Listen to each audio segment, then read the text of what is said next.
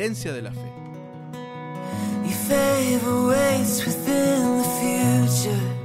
Cuando estamos en nuestra casa, no es necesario que busquemos o imitemos modelos externos, sino que es importante que podamos fijarnos en lo que está ocurriendo y en los ejemplos que tenemos en casa.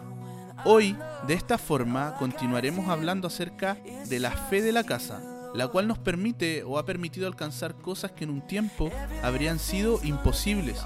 Muchas veces, por causa de falta de modelos familiares, hemos tenido la costumbre y la necesidad humana de buscar modelos hacia afuera. Tal vez nunca tuviste el padre ejemplar o la mamá que soñabas tener y siempre mirabas a la linda mamá de tu amiga o anhelaste tener el papá presente de tu amigo. Sin embargo, hoy estamos en una etapa en nuestra casa, en nuestra iglesia, nuestros líderes y pastores, donde nos hemos preparado para ser modelo para ti y donde tú puedas también ser modelo para otros.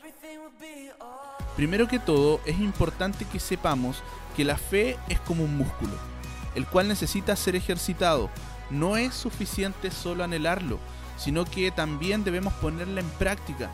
La fe de nuestra casa, la que usted muchas veces ha visto en sus pastores y líderes, es la fe que usted necesita recibir. Pablo, felicitando a Timoteo, le dice que su fe sincera fue heredada, y habla de su abuela Loida y de su mamá Eunice, si bien ellas son su familia de sangre, también podemos observar un vínculo espiritual entre ellos, ya que ellas fueron las primeras en instruir a Timoteo en el camino e impartieron lo que estaba en ellas.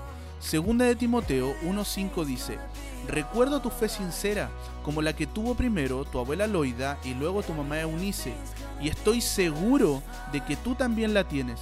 Por eso quiero que reavives el fuego del don que Dios te dio cuando te impuse las manos, porque el Espíritu que Dios nos ha dado no nos hace cobardes, sino que Él es para nosotros fuente de poder, amor y buen juicio.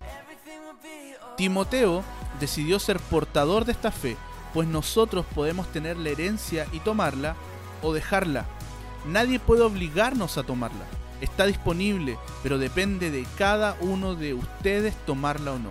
Cuando estás plantado en tu casa y recibiendo el ADN de esta, todo lo que recibas no será robado ni arrebatado, sino que será heredado e impartido sobre tu vida.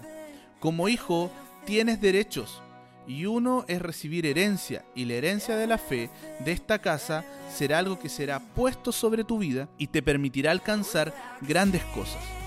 No olvidemos la palabra soltada en el campamento por nuestro pastor Hugo en 1 de Timoteo 4:12 que dice, ninguno tenga en poco tu juventud, sino que sea ejemplo de los creyentes en palabra, conducta, amor, espíritu, fe y pureza.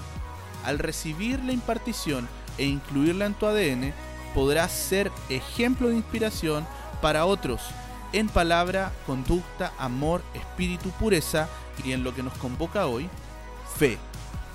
Se necesita fe para creer que el ADN de esta casa está sobre ti y que ya no tienes más el ADN natural, ese que te hacía dudar, ese que no te dejaba alcanzar metas grandes. Si tienes el ADN de esta casa, todo lo que te propongas, eso es lo que lograrás.